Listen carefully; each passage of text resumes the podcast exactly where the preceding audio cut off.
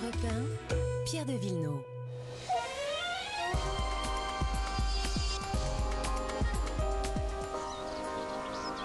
S'occupe de, du ciel, de la météo tous les jours, vous l'écoutez, Laurent Cabrol. Bonjour Laurent. Eh, bonjour Pierre. Mais il s'occupe aussi de vos fleurs, de vos balcons, de vos arbres, de vos jardins. Aujourd'hui, on va, on va parler des balcons, justement, Oui. fleurir, euh, fleurir sur les balcons. C'est le moment, là, c'est en ce moment? Alors bien sûr, c'est-à-dire que là maintenant, il faut s'occuper des balcons. D'abord parce qu'à l'extérieur, la terre est encore froide, donc on va pas s'amuser à planter. Et ensuite parce que les balcons, ils sont très précieux. Il y, a, il y a des millions de balcons en France, et donc il faut vraiment savoir les planter. Ce que je voudrais dire d'emblée, c'est que si vous voulez mettre des fleurs sur votre balcon, attention, pas plus de 350 kilos au mètre carré. Ça a l'air de rien, mais il faut pas que votre ba- balcon dégringole sur la, la tête de, de celui qui est dessous. Oui, c'est arrivé. C'est Ah, arrivé, à, arrivé. à un ancien maire, d'ailleurs, euh, dans les Hauts-de-Seine. Euh, Dites-moi, euh, est-ce qu'il y a, il y a- tous les balcons sont pas au sud, donc Ah non. ils n'ont pas tous du soleil? Est-ce que c'est grave, docteur? Ah oui, oui, oui, oui, oui. Ah, Il faut, il faut vraiment tenir compte de l'orient- l'orientation de votre balcon et, et de votre terrasse. Sachez qu'en moyenne, il faut 4 heures de soleil par jour pour avoir de belles plantes. Et pour certains fruits ou des légumes comme les tomates, il faut 8 heures.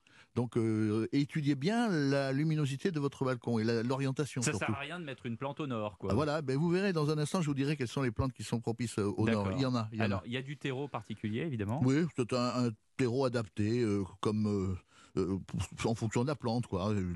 Une plante doit être bien nourrie, comme dans, la- dans un jardin, de la même manière. Donc, vous apportez de l'engrais régulièrement, car même un terreau enrichi ne peut pas suffisamment alimenter vos fleurs et vos légumes.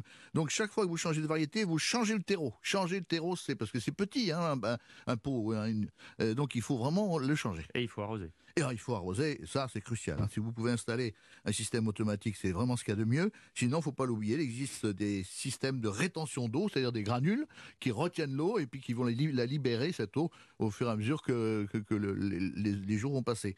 C'est vraiment ce qu'il y a de mieux. Étudier la position du soleil, arroser et apporter de l'engrais. Vous pouvez pas rater. On adorerait tous avoir une immense terrasse comme vous, mon cher Laurent Cabrol, mais euh, c'est pas, toujours le, le cas. Et alors, le manque de place, ça peut être un problème? Ah oui, oui, oui, le manque de place, c'est- c'est le, c'est souvent le cas. hein. Pensez à toutes les plantes qui poussent en hauteur. Si vous, si vous avez des capucines grimpantes, c'est pas pareil que les capucines rampantes. Hmm. Euh, les haricots d'Espagne, les pois de senteur, les clématites, hein, le rosier grimpant, tout cela, ce sont des plantes qui, allô alors, vous les mettez carrément contre la rambarde du balcon et ça va, ça va faire une sorte de barrière. Alors, vous m'avez promis, euh, pour les balcons au nord, qu'est-ce qu'on met comme, euh, comme plante en particulier? Alors, pour le, pour le nord, on va mettre des, euh, des, des cyclamènes, un grand classique qui a l'avantage de fleurir en automne, pratiquement jusqu'au mois de décembre. Vous le plantez en septembre, hein, le cyclamène. Vous allez pouvoir, moi je vous conseille des bégonias. Alors là, on ne parle pas d'orientation, mais il est parfait pour lutter contre l'ombre. Là, le bégonia, euh, si vous avez trop d'ombre sur votre balcon, le bégonia va bien.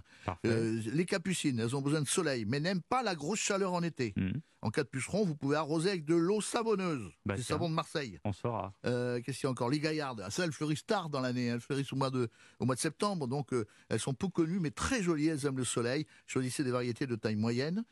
Et puis, les géraniums, bien sûr. Ça, c'est le roi des balcons. hein.